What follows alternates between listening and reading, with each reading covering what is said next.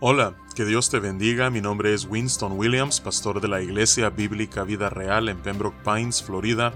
Bienvenidos a otro episodio de Vida Devocional, un ministerio de la Iglesia Bíblica Vida Real, cuya misión es sembrar la verdad de la palabra de Dios en los corazones de los hombres y cosechar vidas nuevas para el reino de Dios. Para más información puedes visitar nuestra página web www.ibvidareal.org o seguirnos en redes sociales en arroba Vida Real. En este día estaremos meditando en el Salmo 103. Este salmo, tal como su título lo describe, es una alabanza por las bendiciones de Dios. Ah, yo no sé si alguna vez tú te has detenido y simplemente has dedicado un tiempo no para necesariamente presentar peticiones delante de Dios, ah, sino simplemente para alabarle por todas las bendiciones que Él ya ha derramado sobre tu vida. Eso es precisamente lo que estaremos haciendo el día de hoy. En el pasado hemos orado a través de salmos enteros y eso es lo que haremos en este salmo de 22 versículos. Iremos leyéndolo pero a la vez orando este salmo mientras le damos gracias a Dios y le alabamos por cada una de sus bendiciones sobre nuestras vidas.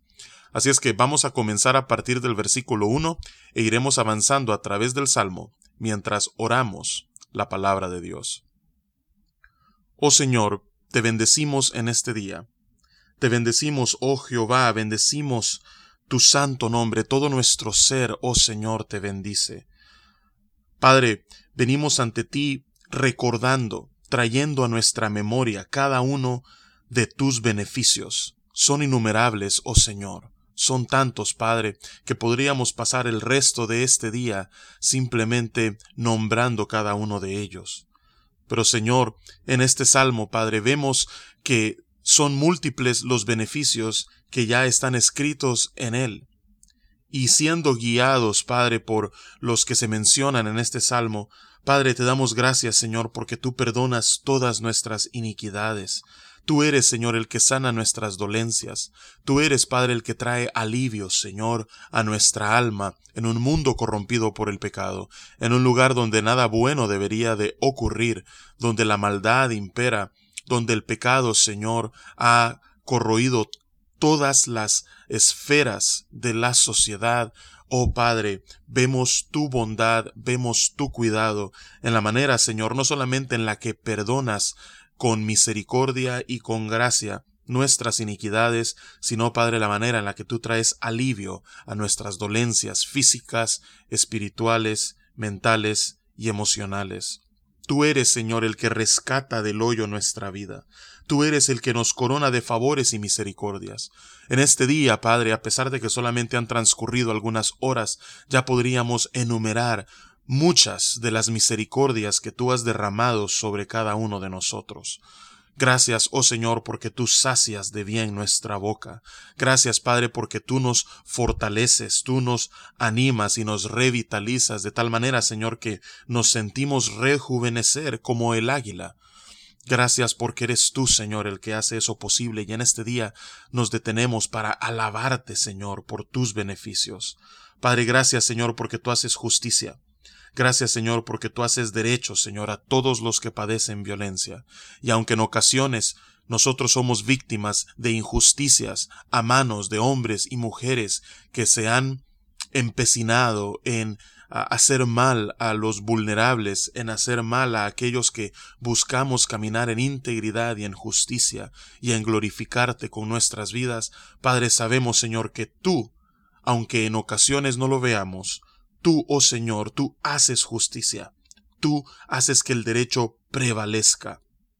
Tú, Señor, has manifestado tus caminos, Padre, por medio de tus siervos, siervos como Moisés, y Padre, eh, en tu palabra, Señor, los revelaste a, los hijos de Israel. Y no solamente les manifestaste tu palabra, Señor, sino que tus obras.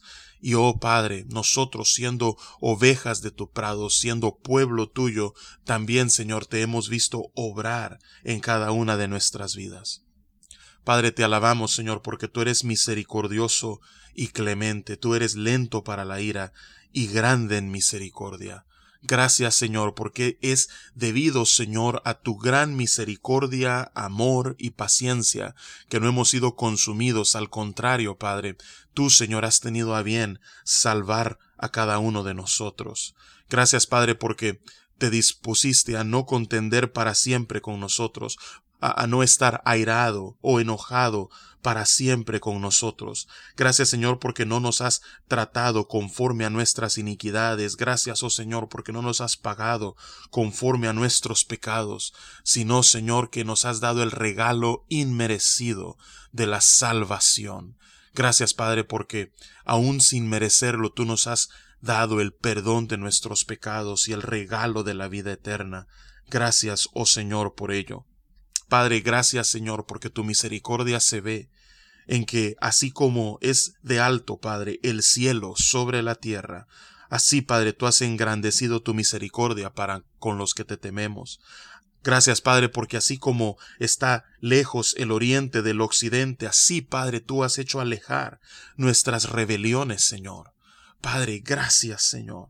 Padre, gracias porque tú eres como uno que se compadece de sus hijos. Padre, gracias por compadecerte de cada uno de los que te temen, Señor.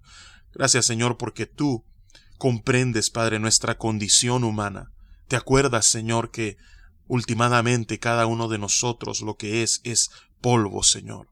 Sí, Señor, a diferencia de tu eternidad, a diferencia de tu inmensidad, Tú que eres el mismo ayer, hoy y por los siglos, el alfa y la omega, el principio y el fin, el único que no es creado, sino que ha existido desde la eternidad y existirá hasta la eternidad.